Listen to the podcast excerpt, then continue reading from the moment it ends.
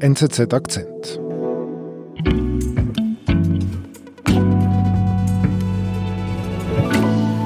Einfach, dass die Leute einen Chinesen gesehen haben und gedacht haben, Virus, oder?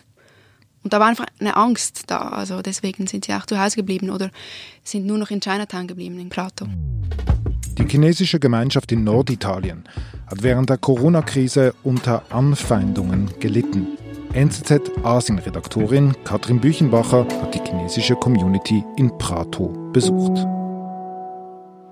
Wie lange braucht man, um Mandarin zu lernen? Ein Leben lang. ja, also es ist wirklich, also es macht mir auch Spaß, es zu lernen, ja. Und äh, es, es dauerte ein bisschen, bis ich mich wirklich verständigen konnte, aber mündlich, ich muss sagen, es geht eigentlich relativ schnell und die Grammatik ist auch sehr einfach im Chinesischen. Es gibt keine Zeiten, es gibt eigentlich keine Deklination, keine Konjugation. Also das heißt, du würdest sagen, ich bin in Prato und nicht ich war in Prato oder ich reise Prato oder wie, wie Ja, ich würde nein, ich würde sagen, ich bin Prato. Wort sei Pulator auf Chinesisch. und was war dein erster Gedanke, als du in Prato angekommen bist? Also ich war extrem erstaunt, dass ich ein China finde in Italien. Also Prato liegt in der Nähe von Florenz, das ist äh, Nordmittelitalien, hat ungefähr 200.000 Einwohner, also nicht so eine große Stadt. Ähm, was aber bemerkenswert ist, dass äh, ein Viertel der Bewohner ursprünglich aus China stammen. Also die kamen in den 90er Jahren und äh, es wurden immer mehr. Die Geschäfte sind chinesisch, die Spitäler sind chinesisch. Den ersten Abend haben wir in einem Hotpot-Restaurant verbracht. Was ist das? Hotpot ist, äh, ja, wir würden sagen Fondue Chinoise in der Schweiz, aber es ist natürlich was komplett anderes, weil in China schmeißen die auch Gemüse rein und Meeresfrüchte und es ist sehr scharf, also mit einer Chili-Soße. Und in diesem Restaurant, da sah man Chinesen wie du heute sie in Peking antreffen würdest, also mit der gleichen Mode. Äh, sie, sie, haben zum Teil einen Film geschaut auf dem Handy während dem Essen in, in der äh, größten Lautstärke. Also ich konnte das fast nicht unterscheiden. Also ich habe gedacht, ich bin in China.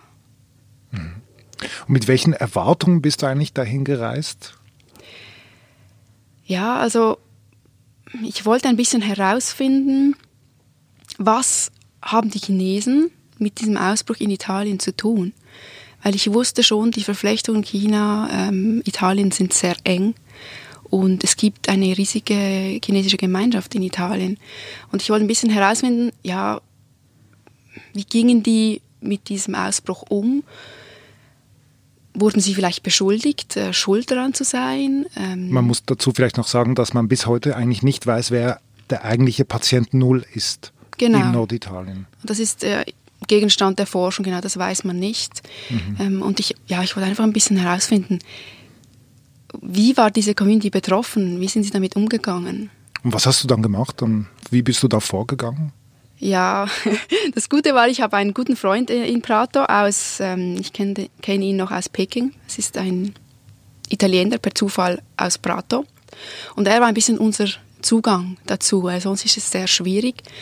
Die chinesische Gemeinschaft ist sehr verschwiegen ähm, ihre Industrie ist dort die Textilindustrie, die nähen in den Fabriken und die Bedingungen, das weiß man einfach, die, sind, die Arbeitsbedingungen sind nicht gut. Es gibt immer wieder Razzien, die arbeiten die Nacht durch und so weiter. Also das ist äh, Made in Italy unter Made in China Bedingungen, hast du geschrieben. Richtig, ja, genau.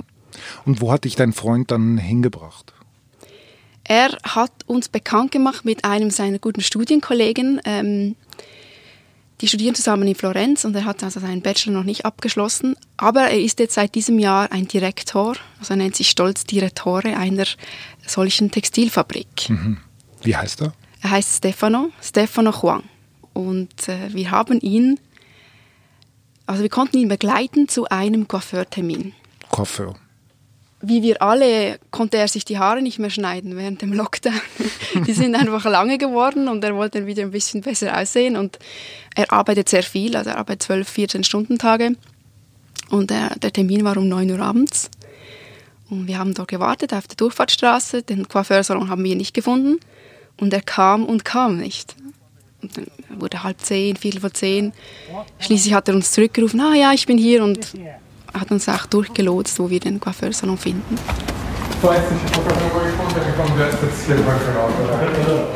Das war in einer alten Fabrikhalle, so im ersten Stock. Das würde man gar nicht denken, dass dort ein Coiffeursalon ist. Und das ist auch ziemlich heruntergekommen, das Treppenhaus, dunkel. Und dann kommst du da rein und es ist einfach alles rosa. Die Wände, die Möbel, so Plüschsofas und mit Gold verziert und da standen so Schweinchenfiguren rum. Das war eigentlich ein, ein riesiger Kitsch-Tempel. Was hat dir Stefano dann erzählt beim Haare schneiden? Ja, wir sind dann hingesessen. Zwischendurch hat er sich die, die Haare gewaschen und geschnitten und ähm, dann hat er begonnen zu erzählen, wie das alles begonnen hat. Und zwar für ihn schon im Dezember. Mhm. Und da waren wir sehr überrascht, als wir das gehört haben. Also im Dezember hat ihn seine Großmutter angerufen und gesagt, es gibt ein Virus in China, ein neues. Ja, dann wusste er, da ist was los, da ist was im Busch und begann dann bald auch im Januar schon selbst eine Maske zu tragen. They say, "Oh, why are you wearing the mask?" I say, "Because of the virus." They say, "Oh, the, there in Italy there is no the virus. It's only in China." Bert hat uns erzählt, wie die Italiener darauf reagiert hatten, als sie ihn mit der Maske sahen beim Einkaufen. Ja, sie haben gesagt, ein bisschen so, spinnst du eigentlich? Das Virus ist in China. Wir haben kein Virus hier in Italien. Also er, er ist auf viel Skepsis gestoßen und auch Unverständnis von den Italienern. Ähm, wie ist es ihm selber dann ergangen, also mit diesen Reaktionen auf die Maske? Wie hat er sich gefühlt? Ja, also hat mir gesagt, ähm, dass die chinesische Gemeinschaft und er selber, also dass die dann sich ziemlich früh schon in Selbstquarantäne begeben hatten. Sie wollten sich schützen vor dem Virus. Sie wussten, dass das kommt nach Italien oder ist vielleicht sogar, sogar schon in Italien. Und zweitens hatten sie auch Angst vor äh, rassistischen Attacken. Berechtigte Angst? Ja, schon auch, ja, weil ja, das war damals diese Zeit, äh, einfach, dass die Leute einen Chinesen gesehen haben und gedacht haben, Virus, oder? Und ähm, gewisse haben dann sogar mit Gewalt reagiert. They were scared that, and they were also scared that if they went out uh, their houses, they would be attacked and hit by racist people. Und da war einfach eine Angst da, also deswegen sind sie auch zu Hause geblieben oder sind nur noch in Chinatown geblieben, in, in Prato. Und dann kam das Virus wirklich nach Italien. Was ist dann passiert? Ja, also par paradoxerweise hat sich dann die Situation für die chinesische Community gedreht. Mhm. Sie wurden plötzlich ernst genommen. Mhm. Also Stefano erzählt, dass er dann zur Arbeit ging und seine Angestellten, darunter sind Italiener, Chinesen, Pakistani und so weiter, haben plötzlich nach Masken gefragt. Und die Anfeindungen haben auch komplett aufgehört. Also er hat gesagt, das Verhältnis hat sich als es für die Italiener schlimm wurde, wieder normalisiert gegenüber den Chinesen. Das ist ja erstaunlich. Also die Anfeindungen waren vorher, bevor der, das Virus in Italien war. Kaum war das Virus in Italien, haben die Anfeindungen gegen die chinesische Community aufgehört. Obwohl eigentlich das Land erst in der, damals in der Katastrophe war. Ja, richtig. Wie, wie erklärst du dir das? Also es hat zwei Gründe. Erstens, ähm, hat China sofort auf den Hilferuf reagiert, als Italien sagte, wir, haben zu wenig Schutzmaterial, wir haben zu wenig Masken. Ähm, das war natürlich dann gut, diplomatisch für mhm. China. Und, und, aber die Italiener haben das wirklich geschätzt, weil anscheinend Europa hat zuerst gezögert. Mhm. Und China war schneller. Die europäischen Länder haben selber für sich geschaut, haben ja. die, die Exporte von Masken ja auch blockiert. Ja, genau, genau. Das ist bei Italien überhaupt nicht gut angekommen. Es gibt auch eine Umfrage, also interessant, eine neue Umfrage, wo sie die, Italiener gefragt haben, wen siehst du als deinen größten Freund in der Welt? Und die Antwort war China. Der größte Feind, Deutschland, Italien, äh, Deutschland, Frankreich. Genau, also, ja, das war so ein bisschen der Wandel. Und der zweite Grund ist auch, weil man gesehen hat, in der chinesischen Gemeinschaft, in Prato, aber auch in Mailand, Florenz, gibt es sehr wenige Ansteckungen. Mhm dann war wie klar, okay, wenn das Virus unter ihnen selbst nicht ausgebreitet ist, wie können sie dann verantwortlich sein? Mhm. Also fassen wir mal zusammen. Du bist äh, nach Prato gereist, du bist auf Menschen gestoßen, die eine schwierige Zeit hinter sich hatten, aber man hat sich wieder gefunden, äh, von den Anfeindungen wieder hin zu einer Art Respekt. Ähm, welche Lehren ziehst du jetzt aus dieser Reise in Bezug auf das Verhältnis zwischen den Chinesen in dieser Region und der lokalen Bevölkerung? Also meine Haupterkenntnis von dieser Reise ist eigentlich äh, ist diese. Also man kann diese Ausbreitung heute, diese, diese schlimme Tragödie in Norditalien, äh, nicht der chinesischen Gemeinschaft in die Schuhe schieben. Also die waren sicher nicht dafür verantwortlich, mhm. dass es so schlimm wurde.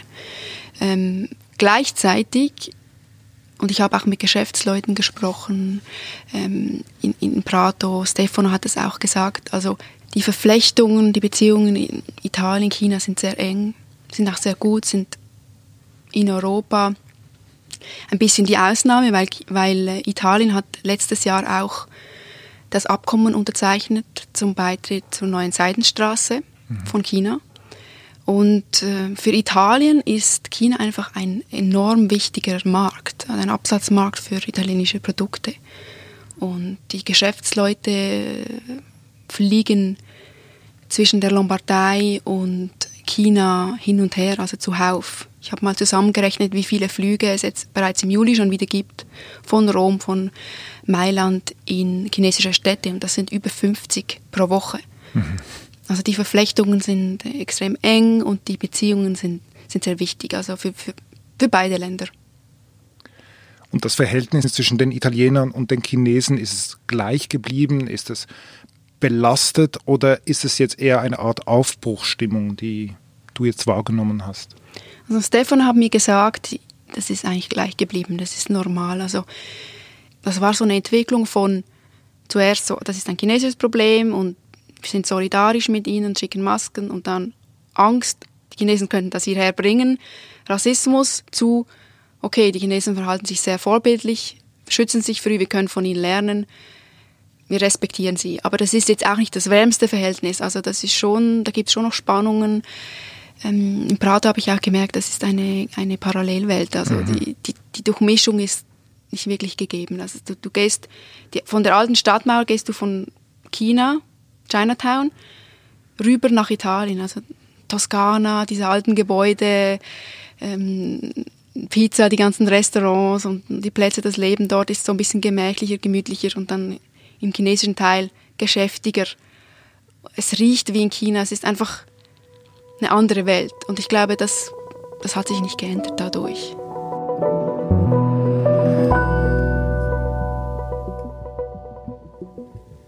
Kathrin, vielen Dank für das Gespräch, vielen Dank für deine Reise und deine Ausführungen. Alles Gute und äh, wir lesen bald wieder von dir. Vielen Dank. Danke dir.